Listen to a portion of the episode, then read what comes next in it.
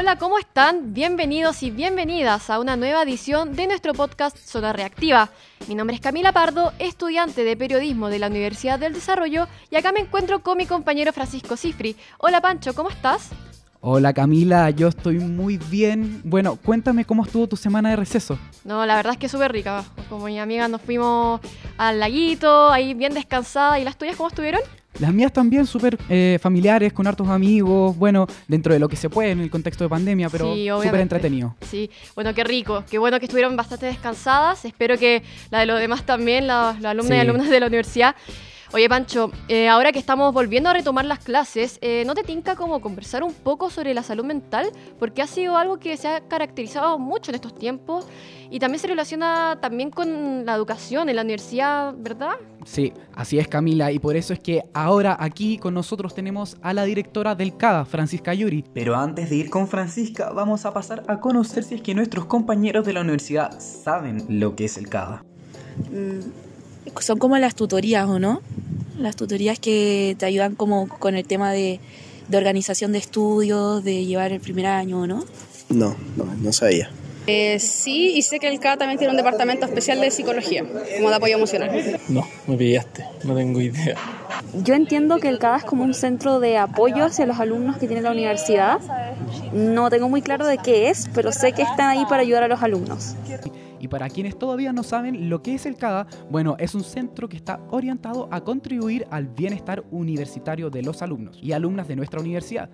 Ahora también les preguntamos si nos podrían dar una respuesta, bueno, una respuesta breve sobre cómo han estado, han estado ellos mismos en cuanto a su propia salud mental durante estos casi dos años de pandemia en relación con la universidad. Que el primer año, eh, al comienzo a mí se me hizo muy difícil porque yo estaba acostumbrado, yo soy hijo único, entonces como siempre he estado solo, siempre estoy acostumbrado a rodearme con más gente. Como que igual me ha afectado, eh, creo que positivamente, porque como en tiempos normales cuando no has liberado y toda la cuestión, eh, no hay tanto tiempo para estudiar. Como que uno se distrae, sale, entonces como que de alguna forma la pandemia ha ayudado a que estudie más y me dedique más tiempo a como a las clases y a repasar. Eh, me ha costado mucho el, tema de, estar sentado frente a una pantalla. Eh, quizás me ha afectado también en el tema emocional. Y ahora que estamos volviendo poco más a la normalidad, ha sido un plus. Estresante, pero siento que la U en sí ha dado igual harta herramienta. O mi facultad eh, no es tan empática en ese tema, pero sí siento que la universidad como en completo ha dado hartas herramientas como para superarlo, como para aliviar como la carga y no sobreestresarse en pandemia. También les preguntamos qué tips tienen ellos para poder mantener su salud mental a flote o en momentos de ansiedad- de ansiedad, perdón, qué hacen para calmarse. Que el primer año, eh, al comienzo a mí se me hizo muy difícil porque yo estaba acostumbrado, yo soy hijo único, entonces como siempre he estado solo, siempre estoy acostumbrado a rodearme con más gente, amigos y esas cosas. como que igual me ha afectado, eh, creo que positivamente, porque como en tiempos normales cuando no has liberado y toda la cuestión, eh, no hay tanto tiempo para estudiar, como que uno se distrae, sale, entonces como que de alguna forma la pandemia ha ayudado a que estudie más y me dedique más tiempo a como a las clases y a repasar. Estresante, pero siento que la U en sí ha dado igual harta herramienta. O sea, mm, mi facultad eh, no es tan empática en ese tema, pero sí siento que la universidad como en completo ha dado hartas herramientas como para superarlo, como para aliviar como la carga y no sobreestresarse en pandemia. Eh, me ha costado mucho el, el tema de, de estar sentado frente a una pantalla. Eh, quizás me ha afectado también en el tema emocional. Y ahora que estamos volviendo un poco más a la normalidad, ha sido un plus. También les preguntamos qué tips tienen ellos para poder mantener su salud mental a flote o en momentos de ansiedad- de ansiedad, perdón, qué hacen para calmarse.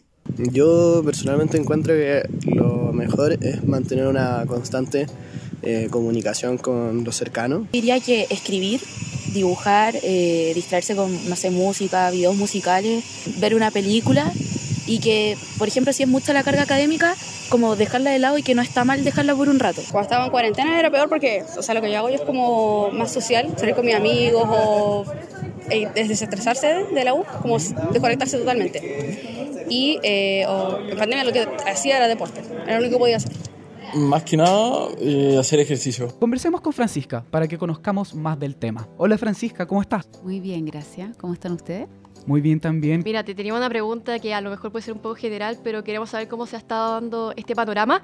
Eh, ¿Cómo se ha visto la salud mental de los alumnos y, la, y las alumnas de la UDD actualmente en pandemia estos dos últimos años? Mira, la respuesta también te la tengo que dar súper general porque inevitablemente estos dos años han ido ocurriéndonos cosas, ¿ya? Y el fenómeno salud mental se ha ido acrecentando más. La falta de bienestar, el aislamiento social, ¿no? Nos ha hecho inevitablemente que comiencen a aparecer o que ya aparezcan, ¿ya? y a los estudiantes les ha aparecido mucho más sintomatología mucho más ansiosa, eh, algunas dificultades en su ánimo. Hemos dejado de hacer nuestras actividades que nos gustaba, ¿ya? y a los estudiantes eso también les ha pasado, entonces les ha afectado enormemente, sobre todo porque el estudiante universitario está en una etapa donde tiene que socializar, donde tiene que estar con otros, y eso inevitablemente ha traído consecuencias. Así que la pregunta es como, ¿estamos igual? ¿Los estudiantes universitarios están igual como estamos la mayoría de los chilenos y la mayoría en el mundo en relación a, a vivir esto que no ha sido para nada fácil? Claro.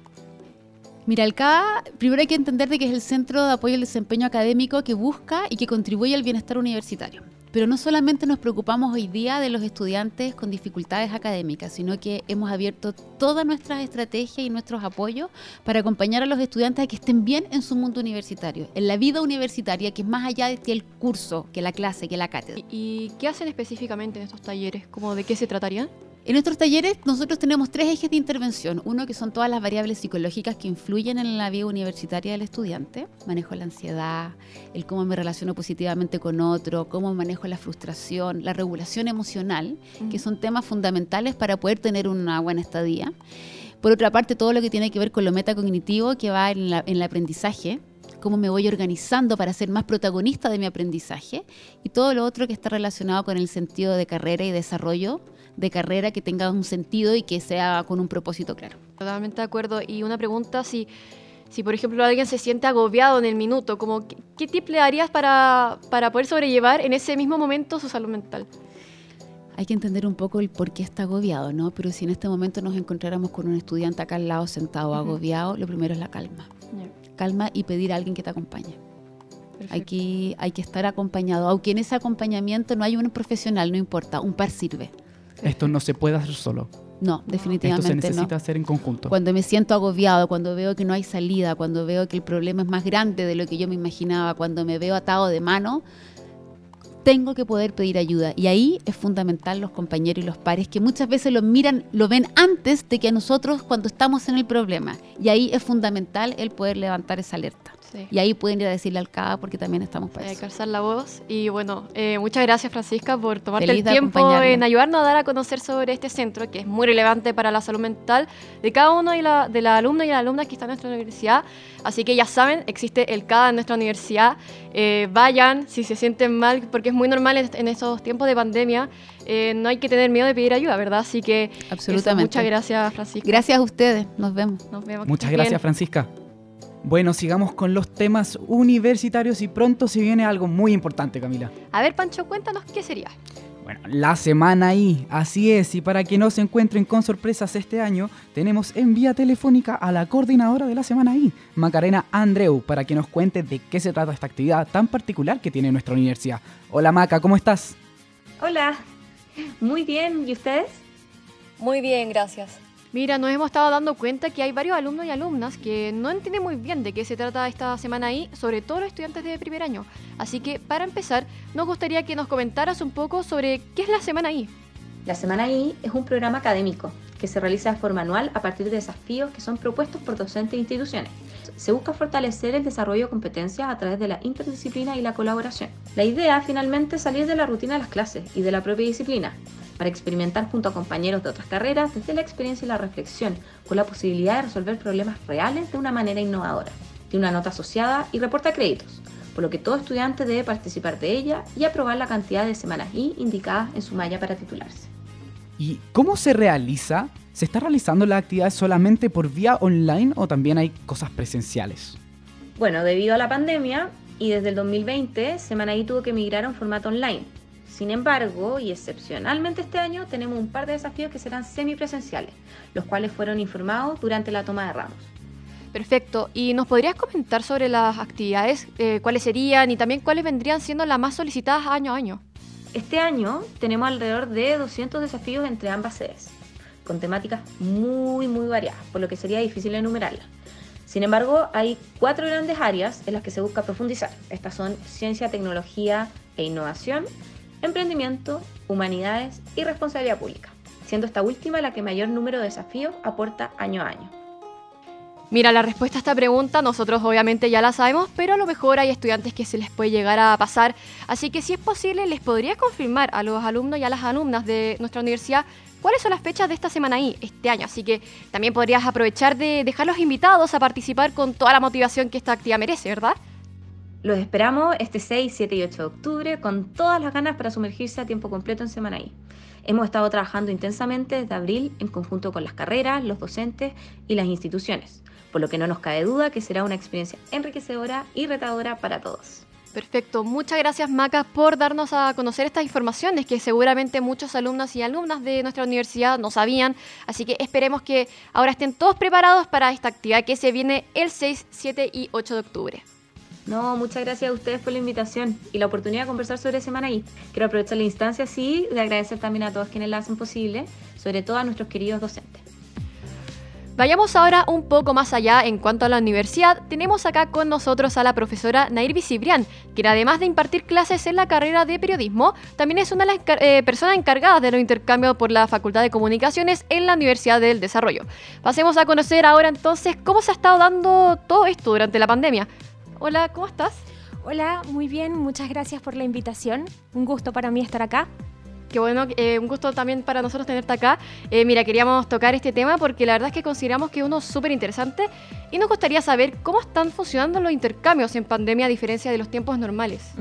Mira, la verdad es que están funcionando súper bien porque dependemos básicamente de cuáles son las restricciones del país a donde se van a trasladar los estudiantes. Entonces, eh, hay países como por ejemplo España que están funcionando en este minuto normal y por tanto los intercambios hacia allá han sido muy exitosos. También Estados Unidos, por ejemplo, que también está funcionando en este momento con, mm, no, con tantas restricciones y por eso eh, la verdad es que los intercambios hacia, esta, hacia estas dos eh, direcciones han estado funcionando bastante bien. Qué bueno.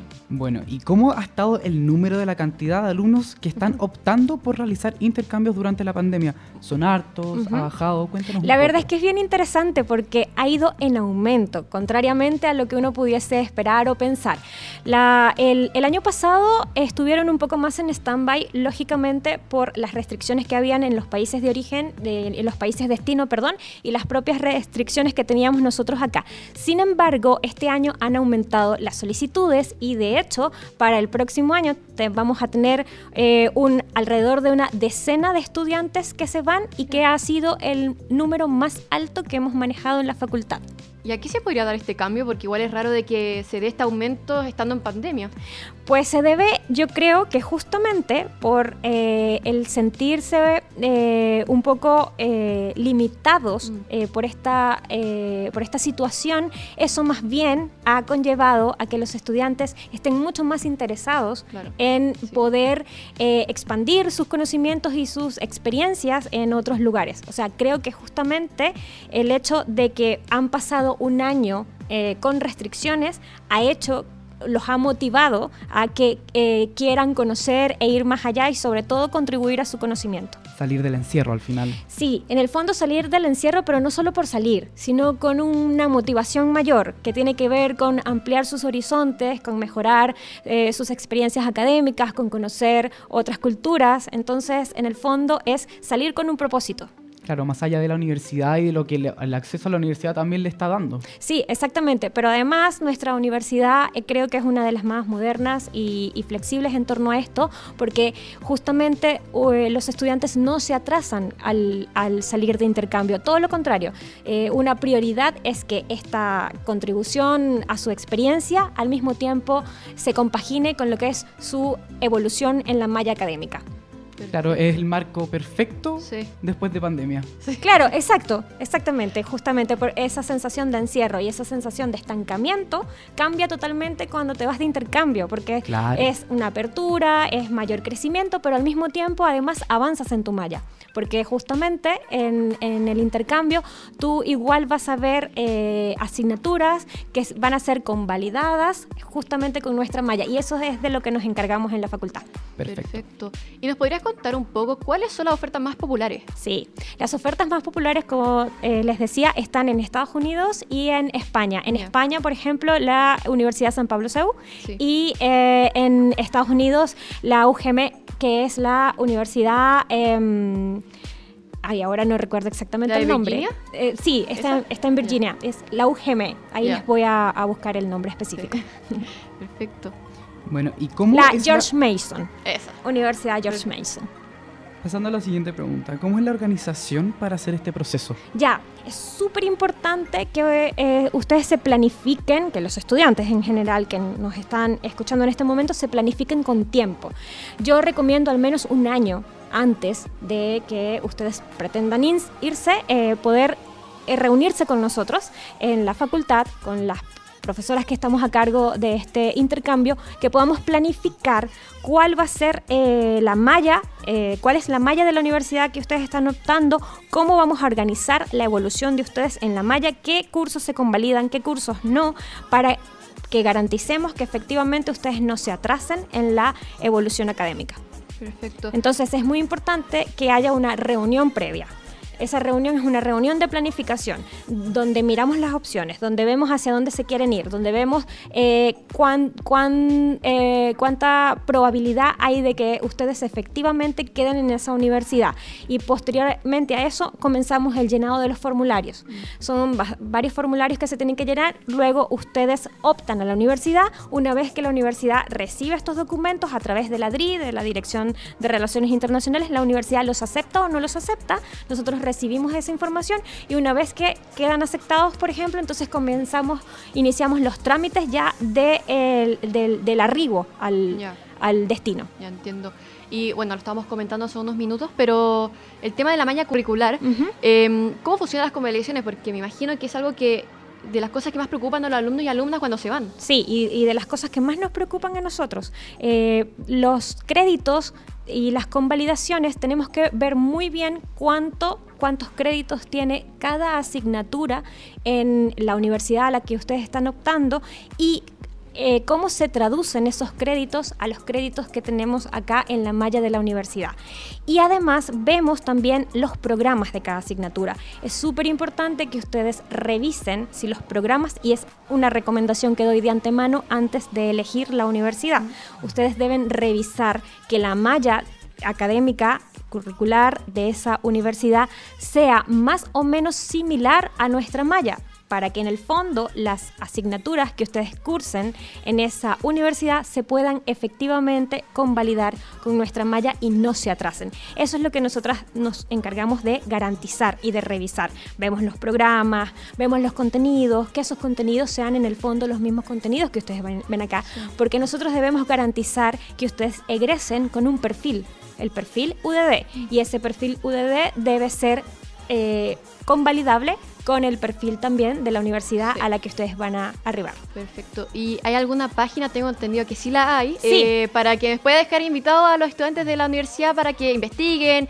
y vean qué, cuáles son las ofertas? Sí, efectivamente en la universidad, en, en la página de nuestra universidad está la Dirección de Relaciones Internacionales y dentro de la Dirección de Relaciones Internacionales está específicamente intercambios, ¿ya? Perfecto. Ahí pueden encontrar toda la información Bueno. que necesiten. Ahí ya saben, gente, eh, esa es la dirección para conocer más sobre los intercambios, así que no desaprovechen esta oportunidad que nos da la Universidad del Desarrollo. Sí. Están informados, solo quedan las ganas, ustedes ya saben dónde ir. Sí, sí, muchas gracias, profe, por estar acá. No, gracias a ustedes y mucho éxito. Muchas gracias, que esté Muchas bien. gracias. Chao, chao. Ha llegado el momento, ha llegado el final, es una lástima, pero nos vamos satisfechos. Ha sido una instancia bastante informativa donde hemos aprendido de intercambios, de qué más hemos aprendido. Hemos aprendido de la psicología, de la Sí, también importancia de la, de la semana salud mental. Hartas cosas sobre la universidad que las caracterizan mucho. Así que espero que le haya gustado esta distancia. Los dejamos invitados para la próxima vez. Invitadísimos. Nosotros somos Francisco Cifri y Camila Pardo. Así es. Esperemos que le haya gustado esta nueva edición de Zona Reactiva del medio de la Universidad UDD. Chao, chao. Chao, chao.